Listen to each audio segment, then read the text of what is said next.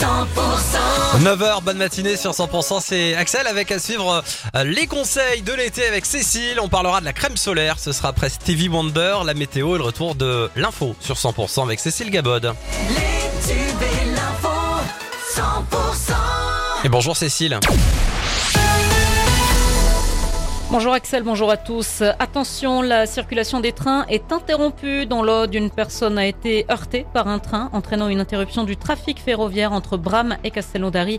Selon la SNCF, le trafic doit reprendre aux alentours de 10 heures. Il a été retrouvé à Barcelone, sain et sauf, tard dans la soirée de lundi.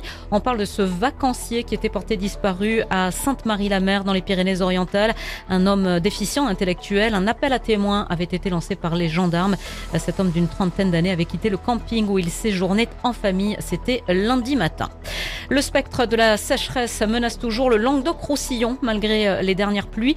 Le niveau des nappes phréatiques en France métropolitaine s'est amélioré euh, ces deux dernières semaines, mais la situation reste inquiétante dans nos départements, Pauline Chalère. Et oui, Cécile, hein, si les pluies de juillet n'ont pas réjoui les vacanciers, elles restent très attendues pour les locaux, en particulier les agriculteurs. Mais malgré les pluies de ces dernières semaines, l'Hérault et les Pyrénées-Orientales font partie des 12 départements où le niveau des nappes est jugé très bas par le site Info Sécheresse. Dans l'Aude, situation un peu moins critique, mais quand même des niveaux modérément bas.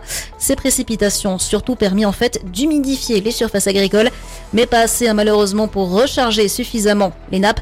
Pour cela, il faut espérer une bonne saison des pluies à l'automne et à l'hiver. Et selon le vice-président du conseil départemental des Pyrénées-Orientales en charge de l'eau, le département restera en crise sécheresse jusqu'à fin septembre. Merci d'écouter 100%. La suite du journal avec Cécile Gabod. Ils peuvent à nouveau rincer leur bateau. Une centrale pour dessaler l'eau de mer et la transformer en eau douce a été mise en place au port de Saint-Cyprien. Depuis plus d'un an, les plaisanciers sont soumis à des restrictions d'eau liées à la sécheresse. Conséquence, ils ne pouvaient plus rincer leur bateau. D'une capacité de 5000 litres, la cuve pompe l'eau et la dessale. Cette eau est mise à disposition des plaisanciers qui ont un contrat à l'année avec euh, des heures d'ouverture. Et pour réguler, seulement 8 minutes d'utilisation sont permises par embarcation. Un dispositif encadré pour être sûr que la faune et la flore marine ne soient pas impactées. Euh, Pour Albert Plaisancier, c'est une grande satisfaction. Écoutez. Bah écoutez, c'est impeccable. Ça faisait euh, depuis le début, je l'avais pas lavé en entier et je suis très très très satisfait, très satisfait parce que bon, c'est vrai que même avec une éponge, on n'arrive pas à enlever, décrouter le sel.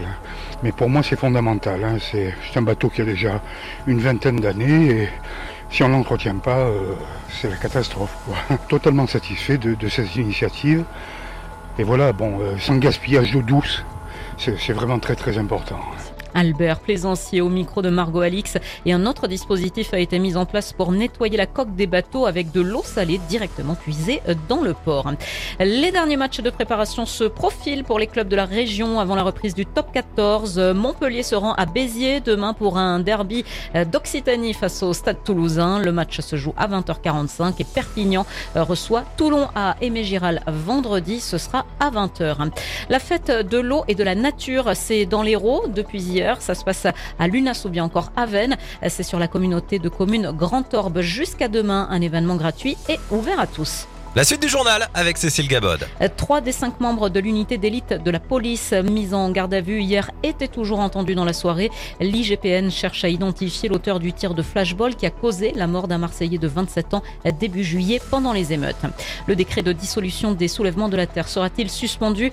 Le Conseil d'État rendra d'ici la fin de la semaine sa décision dans ce bras de fer qui oppose le gouvernement au collectif écologiste. Et puis la France a surclassé le Maroc hier avec une victoire 4 à 0. Les tricolores défier l'Australie en quart de finale de la Coupe du Monde de foot féminin. Et le match se jouera samedi matin à 9h. L'actu continue. Prochain rendez-vous tout à l'heure à 10h sur 100%.